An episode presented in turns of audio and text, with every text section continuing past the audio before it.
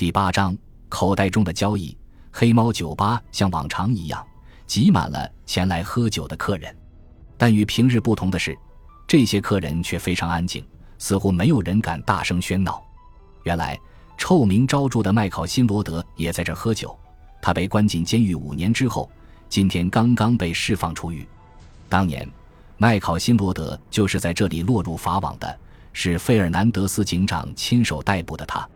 在监狱里，罗德每天都在咬牙切齿地发誓，出狱之后一定要找费尔南德斯警长算账。现在他终于等到这一天了。当费尔南德斯警长步入黑猫酒吧时，他也嗅到了这种不寻常的气息，于是他向吧台走过去，问个究竟。酒吧老板愁眉苦脸地向他打招呼说：“罗德来了，他就在那边喝酒。”费尔南德斯警长耸耸肩，故作镇定地说。他只是个微不足道的人物，敢把我怎么样？老板开了一瓶酒，递给费尔南德斯，说：“还是小心为妙。”放心吧，我一直很小心谨慎的。罗德都说过什么？他倒是没说和你有关的，除非他实施非法行为，否则我也不能对他采取行动。费尔南德斯警长说：“到那时候，恐怕就来不及了。”老板忧心忡忡地说。这我明白，谢谢你的提醒。费尔南德斯喝了一口啤酒，往日清冽干爽的啤酒，今天喝在嘴里却感到淡而无味。那与酒并没有关系，而是与他的心情有关。麦考辛罗德的出狱对费尔南德斯来说真是一个坏消息。五年的牢狱生活并没有改变麦考辛罗德的凶狠嗜杀的本性，但五年的岁月却让费尔南德斯自己改变了。现在他已经两鬓斑白，身材肥胖，行动迟缓，因上了岁数而带来的慢性病如影随形地跟着他。这位老警长的身手不再灵活，整天疑神疑鬼。他想，已经五十五岁了，真是老了。这时，老板又凑近他的耳朵对他说道：“看那边，罗德的弟弟刚刚进来。”费尔南德斯下意识地把手伸向了腰间，摸了摸他的配枪，因为他知道。罗德的弟弟和罗德是一路货色，他们对自己同样充满了刻骨的仇恨。他喝完这杯啤酒，当老板用询问的目光看着他时，他摆摆手说：“不能再喝了，我要回家，路上小心。”费尔南德斯点点头，离开了吧台。往外走的时候，他感觉到酒吧内气氛的确非常紧张，大有一触即发之势。每个客人的目光仿佛都聚焦在他的身上。只有坐在角落上的一张桌边的罗德兄弟除外，他们旁若无人的自斟自酌。费尔南德斯微微松了口气，向前迈开步子，出了酒吧大门。外面一片漆黑，他从没见过如此黑的夜色。他定了定神，向夜色中走去。走了一会儿，后面驶来一辆汽车，没有打开车灯。费尔南德斯回头看了看，他借着依稀的星光。仿佛看见驾驶汽车的是一个男人，会不会是麦考辛罗德？他站在原地，准备应付任何可能发生的袭击。没有动静，汽车从他身边开了过去，驶远了。这时他才感到自己已经大汗淋漓，胃部紧张的一阵阵痉挛。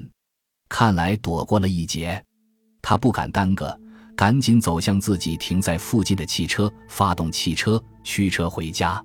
一路上。他都确信没有人跟踪。当他走进家门时，家中温暖而熟悉的感觉让他倍感轻松。这时，屋里的电话响了起来。当他接完电话后，女儿玛利亚还在厨房里忙碌。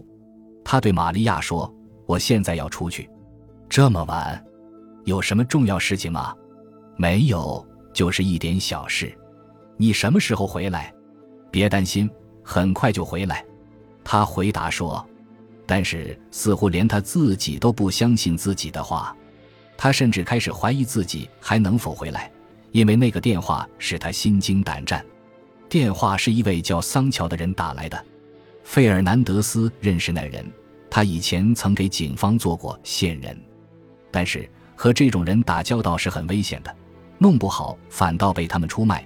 费尔南德斯警长如约来到了警察局附近的蓝月亮餐厅。桑乔早已经等候多时了。费尔南德斯假装不认识他，在他左边的一张桌子边坐了下来，要了一杯咖啡。当咖啡端来之后，费尔南德斯一边喝着咖啡，一边轻声问道：“什么事？”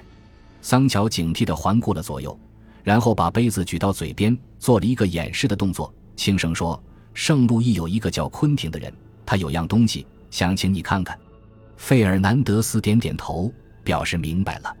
桑乔便放下杯子，溜下凳子，朝门外走去。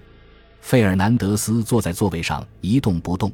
但他从吧台后面的镜子里看着桑乔的背影消失在门外，费尔南德斯开始犹豫起来，这该不会是罗德设的一个圈套吧？他急忙追出门去，想再问问桑乔，可是桑乔早已不知去向了。费尔南德斯一边咀嚼着桑乔的话，一边走向他的汽车。他知道圣路易是一个小镇，位于山里，可是昆廷又是谁呢？似乎以前没听说过这个名字呀，看来要想揭开这个秘密，只有去圣路易一探究竟了。年轻的时候，费尔南德斯天不怕地不怕，可现在他上了年纪，反倒变得犹犹豫豫。不过，最后他还是战胜了心里的忐忑不安，发动了汽车朝圣路易驶去。费尔南德斯在黑暗的山路中连续行驶了四小时，远远地。圣路易出现在前方的视野中。圣路易是一个不起眼的小镇，却是远近闻名的毒品交易地。费尔南德斯小心翼翼地将车停在了镇中心的广场。广场上空无一人。他下车转了一圈，只见广场附近的两家酒吧还亮着灯，里面传出一片喧哗的声音。他点燃一支烟，穿过广场，来到一家酒吧前。山间的夜晚非常寒冷，他裹紧了外套，步入酒吧中。只见一群男人倚着吧台站着，他们向他瞥了一眼，又继续喝酒，梅斯卡尔酒。他告诉侍者，侍者为他倒了一杯酒，扬起眉毛问：“先生，您还需要什么？你认不认识一个叫昆廷的人？他通常在绿鹦鹉出没。”谢谢。费尔南德斯喝掉杯中的酒。走到酒吧外，绿鹦鹉是另外一间酒吧的名字。费尔南德斯心想：昆廷在那里，会不会罗德也在那儿？费尔南德斯想打退堂鼓了。他看了看自己的汽车，心想：现在要返回去还不算晚，家里还有女儿和外孙女在等待。如果自己继续冒险前往绿鹦鹉，恐怕凶多吉少。想到这里，他感到非常沮丧。他朝汽车走去，可走到半途又停住脚步。假如他现在回去的话，就意味着被自己心中的恐惧打败了。不，绝对不能回去！费尔南德斯转身朝绿鹦鹉走去。四个戴阔边帽的男人在绿鹦鹉玩牌，从衣着上不难看出，他们是一群粗鄙的乡下人。先生，来点什么？一位侍者招呼他。再喝一杯梅斯卡尔酒，对，再来一杯，这无伤大雅。梅斯卡尔，他说。这时，坐在酒吧角落的一位老人站了起来，他朝吧台的方向走来。费尔南德斯只听见一阵尖锐的哒哒声响起，那是盲人拐杖碰击地板的声音。一只颤抖的手摸到吧台上，欢迎来到圣路易先生，老人颤颤巍巍地说。谢谢，费尔南德斯说。侍者连忙向费尔南德斯解释说：“他从你的脚步声判断出你是一位从外地来的客人。”那位年迈的盲人微笑着说：“对我来说，世界永远是黑夜。圣路易这里是个小镇，我关心所有到这儿来的客人。”费尔南德斯请侍者也给盲人倒了一杯，盲人一饮而尽，然后压低声音说：“除了你以外。”今晚镇上还有一个陌生人，费尔南德斯急忙问：“他是不是自称昆廷？”“是的，他说他叫昆廷。我来圣路易就是为了见他。我看你还是不见为好，先生。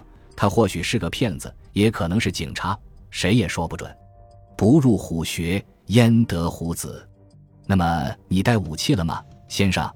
放心吧，我会注意安全的。那再好不过了。”但是小心，盲人说，在圣路易这个地方充满了尔虞我诈、见利忘义，所以不要轻易的信任别人。